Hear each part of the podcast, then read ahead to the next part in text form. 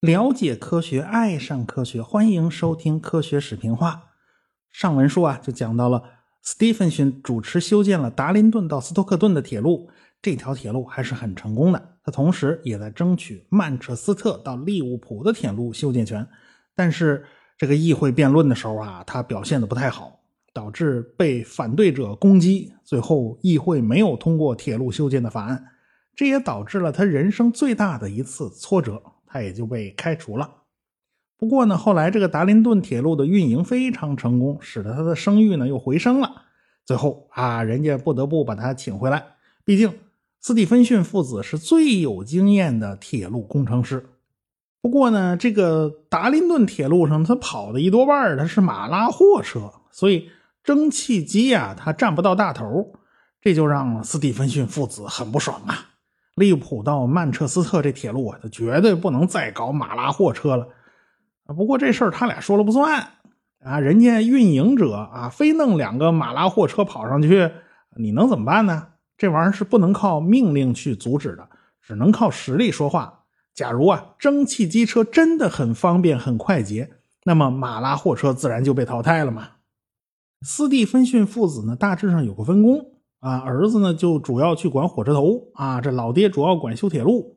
这老爹乔治·斯蒂芬逊碰上最头疼的一件事儿，那就是自然环境的限制。在两座大城市之间呢，有个大沼泽，按计划呢有七点六公里的路程要通过这片沼泽。大部分人认为。这沼泽是没办法修铁路的，这到处是水啊，下边还是烂泥呀，还有好多水生植物，经年累月一代一代一代的堆在里边。哎，这火车一走啊，那还不全陷进去啊？乔治在修建达林顿铁路的时候有个经验，他发现了一个问题，那就是在完全水平的铁路上，十磅的牵引力啊就可以拉动一吨的货物。假如有个百分之零点五的坡度呢？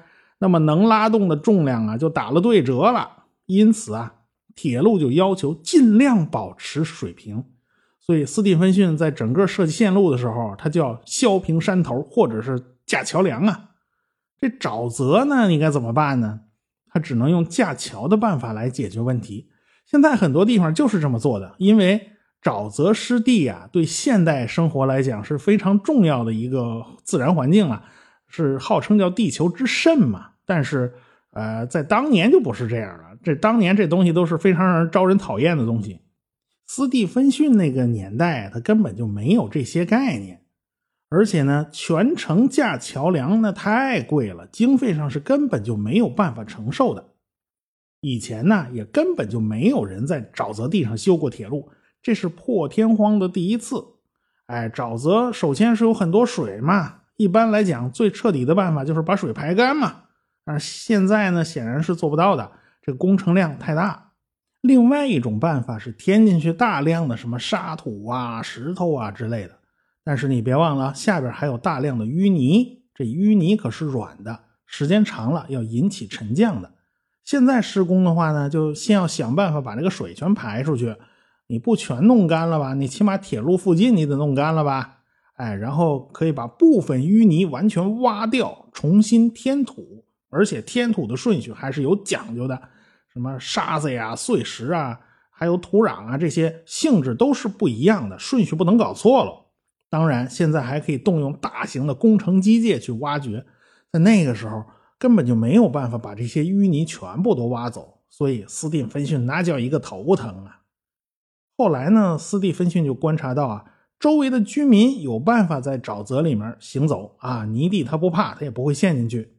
道理很简单，脚底下你绑个长木板之类的不就行了吗？反正加大接触面积，也就不容易陷进去了。所以后来呢，斯蒂芬逊就想出了一个方案，需要多管齐下。首先动用二百多民工在两边建排水沟啊，先把那个水啊尽量排出去。即便如此。那脚底下的土地啊，还是很容易冒出水来。你踩一脚下边，哎，就就就往开始滋滋往出冒水了，说明地下水水位也非常高。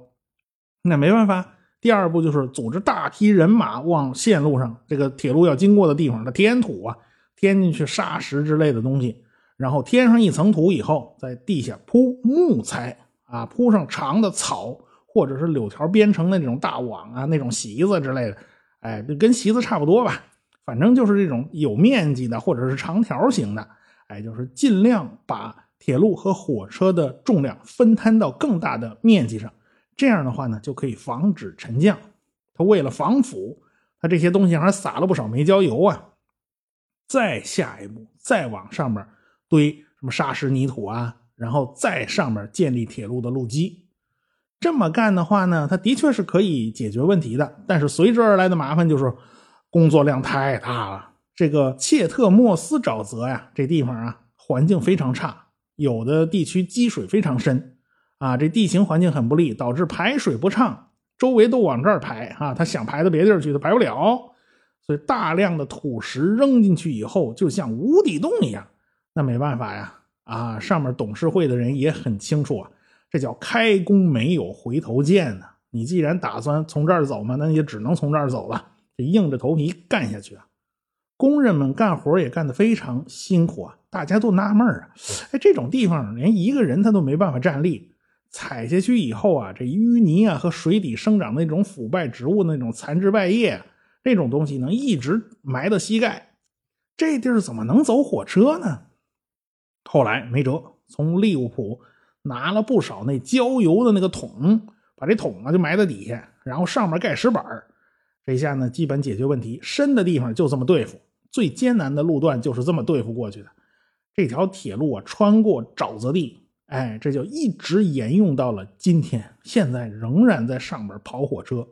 要知道现在的火车头啊重量可比斯蒂芬逊那时候的火车头啊重了好多倍了，但是。仍然可以安全行驶，从来就没出过事儿。只是某些特别敏感的人，他就会发现，哎，我这个脚底下这个铁路好像是软的呀？为什么呢？列车震动那个节奏啊，它和别的地区是不一样的。哎，这感觉反正有差异。最难的还不光是这段沼泽路段呢，后边还有大工程呢，那就是切穿橄榄山的工程，那就是活生生。要把一座石头的小山包给切开一个大切口，人工制造一个峡谷。这条峡谷长两英里，有的地方深度呢超过了八十英尺，也就是二十四米深。所以这条那个峡谷是非常壮观的，两边是直上直下的石壁。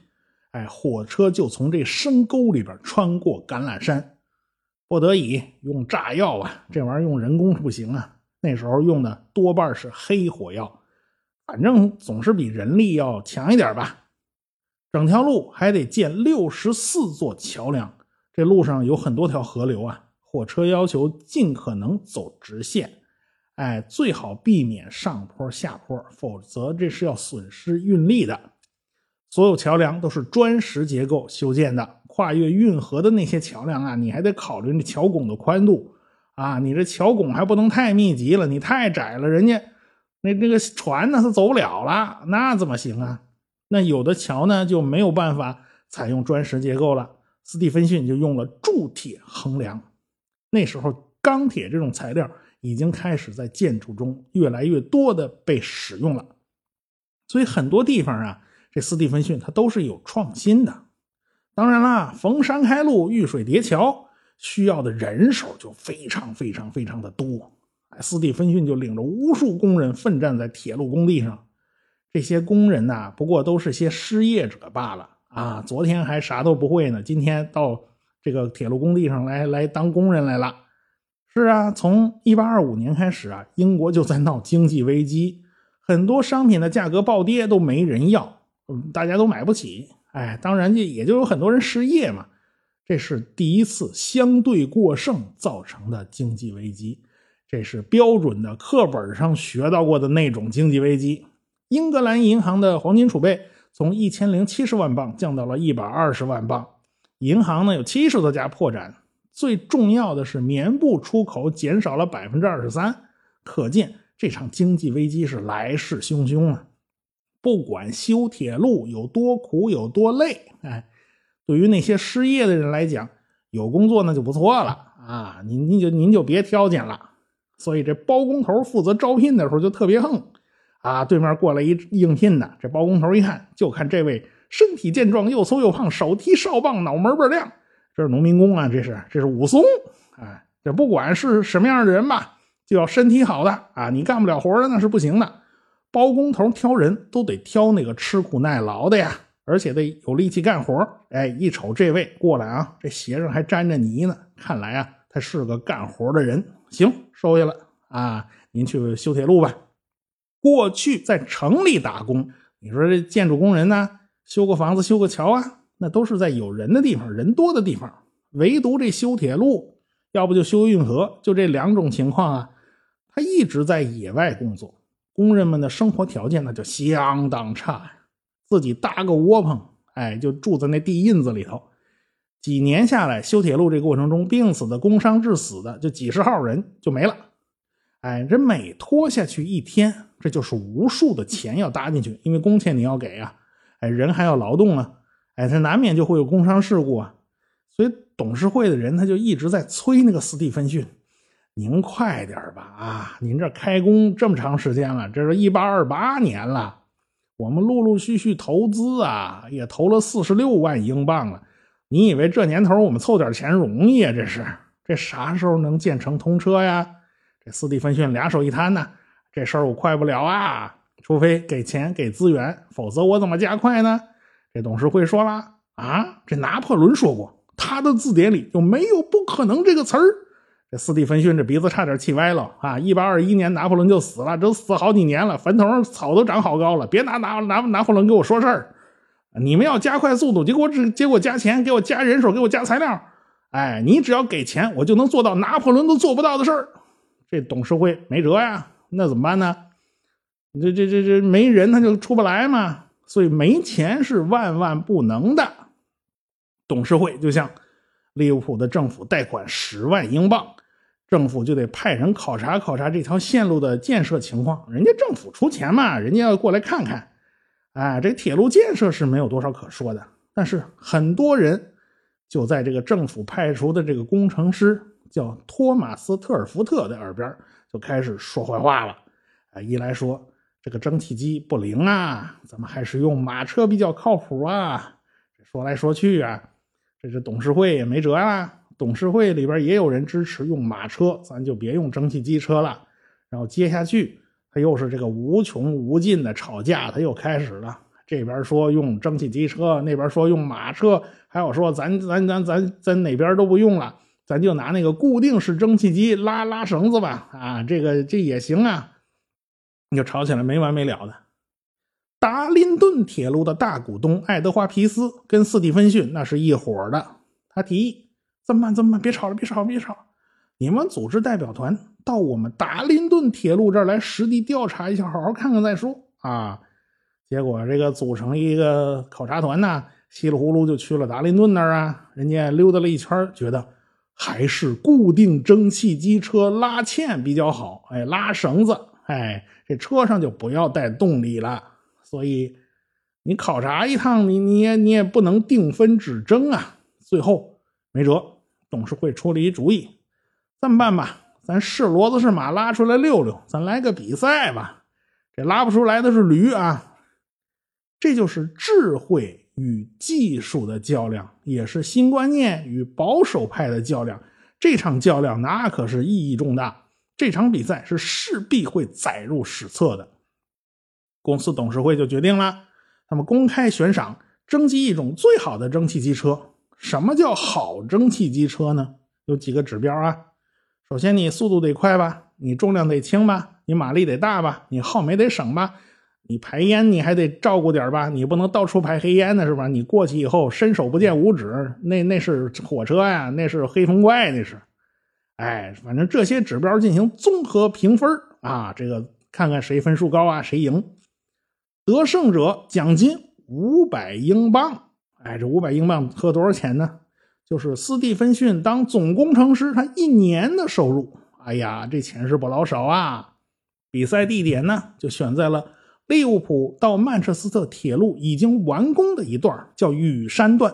时间一八二九年十月份，路长一英里，比的就是来回跑圈儿啊！这悬赏告示一出来，立刻就炸了窝了。全英国甚至欧美的工程师是欣喜若狂啊！这机会太难得了，可赶上这一波了。这次这事儿呢，既能展现自己的机械才华，又能得到一大笔奖金，那何乐而不为呢？所以各地的工程师们就发狂了，外带着不少铁匠跟着起哄嘛。那年头，工程师跟铁匠就差不多嘛。学校里的学者不甘寂寞，什么什么幻想家啦、发明家啦、哲学教授啦、机械工人啦，各色人等是纷纷登场啊。民间有高人，高手在民间呐，类似扫地僧这样的就纷纷出马了。各种机车设计方案，甚至是实物，就源源不断的送到了利物浦铁路公司。哎，这铁路公司这边人一看，哇呀不得了，快招架不住了。拿过这个方案一看，呀，这是个减小机车摩擦力的方案。这个号称啊，用一根丝线就能拉动。你们家这是什么丝儿？这是？呃，那个啥，呃，另外一个方案是大马力机车。哦，你这个马力很大，能够拉断碗口粗的绳索。哦，这个厉害啊！再拿过一个方案，说这个机车呀，别烧煤了，咱烧氢气吧。你烧氢气呀？你不怕炸了呀？氢气这玩意儿太容易炸了。更搞笑的是，有人提出啊，不用燃料和蒸汽就能让机器循环运转。专家们一看，这不是永动机吗？你是这法国科学院一七七五年就提出，永远不接受任何有关永动机的提案。尽管呢，当时人们并不清楚为什么造不出永动机，但是多年来啊。各路神仙他都试过了，没有一个能成的。哎，本宇宙的基本法则是出来混总要还的，你别老想着不劳而获嘛，是吧？热力学的几个定律的发现过程呢都很曲折，正是因为永动机始终都搞不出来，冥冥之中啊，大家模模糊糊的就意识到一定有什么规律在暗中支配着能量的转化与运行。当时的人们可能还没想到啊，解开热机效率之谜的那个人，呃，正在法国门头搞研究呢。暂时还没有人去打搅他，他叫卡诺。当然了，历史留给他的时间也已经不多了。但是呢，他的研究成果呢，要到半个世纪以后才能被人们所认识。我们后文书再提到他，现在还提不到他呢。董事会组织的这个大活动啊，就起到了非常大的作用啊！铁路这个新生事物，经过这么一折腾，立刻成网红了，等于宣传的全世界都知道了。哎，为英国铁路将来走出国门做了非常大的贡献。斯蒂芬逊父子当然很开心呐！啊，这个罗伯特·斯蒂芬逊这个儿子呀，先前去了南美啊，回到英国以后，他没回家，他先是到处走访。把英国当时蒸汽机车的状况了解了一下，摸了个底，他心里有谱了。哦，我们家那机车肯定是最强的，别人还不如他们家的呢。所以这父子俩信心十足，精心准备调试机车，就等着比赛的到来。他们改进以后的这个机车，就是所谓的活管锅炉啊，也就是一锅水，许多根管子在水包里边通过。哎，燃料燃烧产生的烟气就从这管子里通过，哎，把外边的水加热了。烟气和水的接触面积越大，那么传热效率就越高。管子越多呢，这表面积就非常大，效率就非常高。呃，那有没有反过来的呢？就是说啊，火包着水管的有没有啊？水在管子里跑，烟气在外边有啊，这叫水管锅炉啊。其实咱们家用的燃气热水器就是典型的水管锅炉嘛，燃烧的废气直接从烟囱里排走。这个乔治·斯蒂芬逊偶然发现，加高烟囱就能提高效率。他也不懂这是为什么。可能北方的朋友啊，自己在家里面生过炉子，他可能有体会。这个烟囱高一点、粗一点，这拔烟效果就非常好。上边烟拔得快，下边新鲜空气就不断补充到炉膛里边。里边就烧得旺啊，火力就大呀。这是因为啊，烟囱里边它那一管子高温烟气呀，这一管子高温烟气要比比周围的冷空气要轻得多，这是会产生很大的浮力的。哎，现在这个拔力这个是有经验公式是可以计算的，跟烟囱高度是成正比的，和周围的空气的密度以及烟气的密度是有很大关系的。这这俩密度说白了还是跟温度有关系嘛？哎，温度差越大，这拔力就越大。哎，所以他简单的加高了烟囱以后，就发现，哎呀，这个锅炉好像烧的比以前更旺嘛。哎，但是他不知道是为什么。后来他们就在准备他们的机车，一直到十月份就开始正式比赛。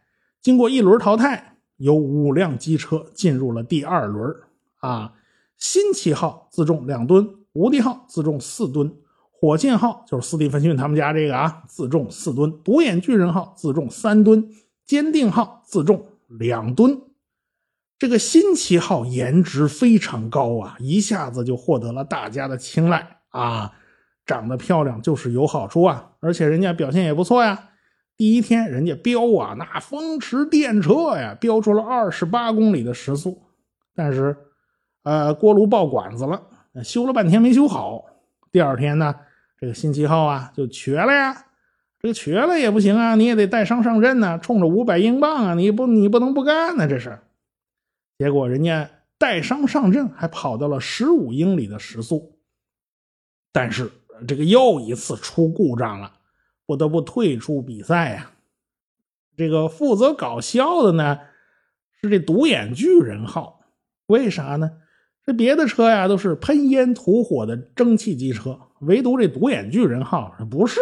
人家是辆马车，你说是是马车吧，也不太正确。人家是在那车上啊装了一跑步机，然后让那高八尺、长丈二的大洋马在这跑步机上跑。这人在这上头跑的太憋屈了，你还不如让他在外边跑呢。然后他这跑步啊，带动跑步机，然后呢，这个通过传动装置，这带动车轮子转动，带动车辆前行。啊！你允许这种车上来凑热闹，真是服了这帮评委了。结果跑不了几步啊，这就不行了，直接退出比赛啊！这坚定号呢，一开始就坏了，他就压根就没能好好参加比赛，连修了五天没修好，到最后一天的比赛他参加了，跑出了每小时十英里的速度啊！鉴于你跑了嘛，拿一安慰奖嘛，最后他拿了二十六英镑的奖金啊，算算给个安慰。无敌号几乎跑完全程，但是在最后一刻，这锅炉烧坏了，不得已退出比赛。但是落选的选手啊，他未必没有好运，有人就盯上这辆车了，所以这辆车的发明人叫蒂莫西·哈克沃斯，还接了两个订单，所以他算没白来。剩下的就是斯蒂芬逊父子的火箭号，那是表现完美，没有出现任何故障，稳稳当当的以每小时十九公里的时速跑完全程。大家虽然觉得这辆车长得不好不好看，它颜值太差，但是不得不佩服人家动力性能充足啊！这辆车主要是儿子罗伯特的功劳，这父子俩就成了世界上最大牌的铁路工程师。围观的人群里边有不少都是外国铁路专家。从此啊，这个蒸汽火车就开始得到全欧洲的青睐，各国就开始大力发展蒸汽火车，连美国都不例外啊。在利物浦到曼彻斯特的铁路线上，后来这辆火箭号再创纪录，跑出了五十七点六公里的时速，所以铁路之父的桂冠就戴在了乔治·斯蒂芬逊的头上。英国也掀起了建设铁路的狂潮，这狂飙猛进了二十多年呢。英国正式运营的铁路也从几十公里猛增到了上万公里，而且影响了全世界的运输格局。虽然呢，这个乔治·斯蒂芬逊呢功成名就，但是他心里还有一个小小的隐痛，这个隐痛就导致他与科学家群体的隔阂。他从不相信那帮子伦敦的科学家，呃，因为之前他们闹出过一场专利纠纷，直到最近一八三三年，议会才宣布斯蒂芬逊的设计和戴维爵士的设计是不一样的，并不存在抄袭的问题。啊，到底是什么纠纷纠缠了十几年呢？咱们下回再说。我是刘敬正，我是汪杰，我是吴英明，我是王木头，我是旭东，我是卓老板。我们是科学声音。